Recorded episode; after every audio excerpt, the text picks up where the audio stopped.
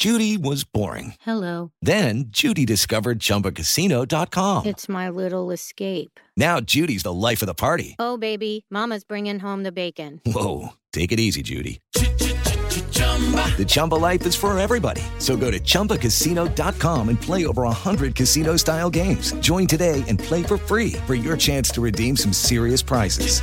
chumba ChumbaCasino.com. No purchase necessary. Void where prohibited by law. 18 plus terms and conditions apply. See website for details. Siete en punto, panorama informativo 88.9, información que sirve. Yo soy Alejandro Villalbazo en el Twitter, arroba Villalbazo13.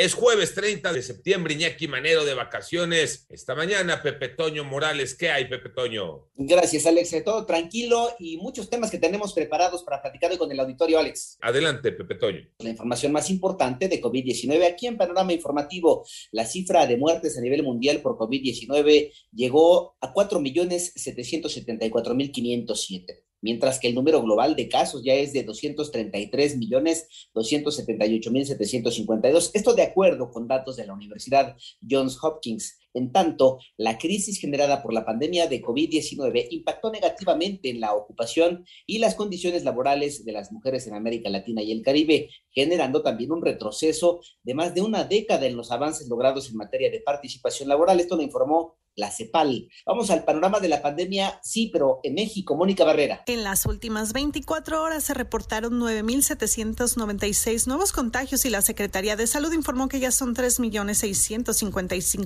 3.655.395 casos de COVID en el país. También se registraron 596 muertes más en las últimas 24 horas y así las defunciones se elevaron a 276.972. A través del boletín técnico se dio a conocer que la curva epidémica se ubicó en menos 23 ciento con 62.098 casos activos estimados. Los adultos que tienen completo el esquema de vacunación son 45 millones 284 mil 37, mientras que la ocupación nacional hospitalaria de camas generales se mantuvo en 34%, pero en terapia intensiva en 30%. En 88.9 Noticias, Mónica Barrera. Gracias, Mónica. Ya son las 7 de la mañana con 3 minutos. Al negar la orden de aprehensión contra los 31 exfuncionarios de CONACYT, un juez federal consideró que el caso ni siquiera podía ser analizado a la luz del derecho penal, porque las normas vigentes obligan a dicho organismo a financiar al Foro Consultivo Científico y Tecnológico y por tanto todos los recursos aportados fueron legales. En tanto, la tarde de ayer, pobladores de Huitzilac, Morelos,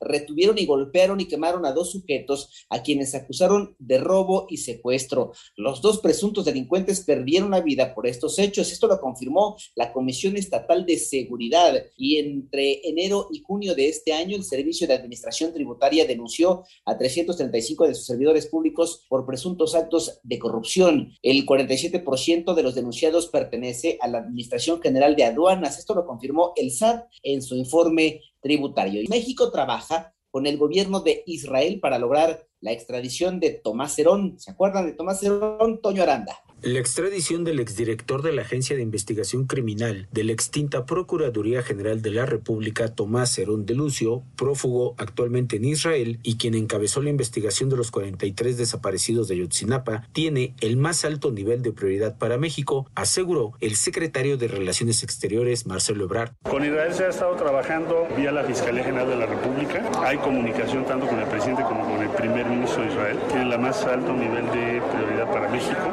Y bueno, pues vamos a ver su respuesta en estos días. Espero que sea positivo. Cabe recordar que el pasado 23 de septiembre, un juzgado federal se negó a suspender la orden de captura del exfuncionario a cargo de las investigaciones del caso Ayotzinapa porque es sospechoso de tortura a diversos detenidos por este caso. Para 88.9 Noticias, Antonio Aranda. Gracias, Toño. Y en el panorama internacional, el presidente de Ecuador, Guillermo Lazo, confirmó el número de presos fallecidos a causa de los dos motines que se produjeron el martes en la penitenciaría del litoral de la ciudad de Guayaquil aumentó a 116. Asimismo, dijo que hay más de 80 heridos luego de un enfrentamiento entre bandas vinculadas a cárteles mexicanos del narcotráfico. Por otro lado, hoy en Barcelona, cuando menos dos personas resultaron lesionadas luego que un vehículo avanzó sobre una terraza en una zona peatonal del distrito de Iexemple.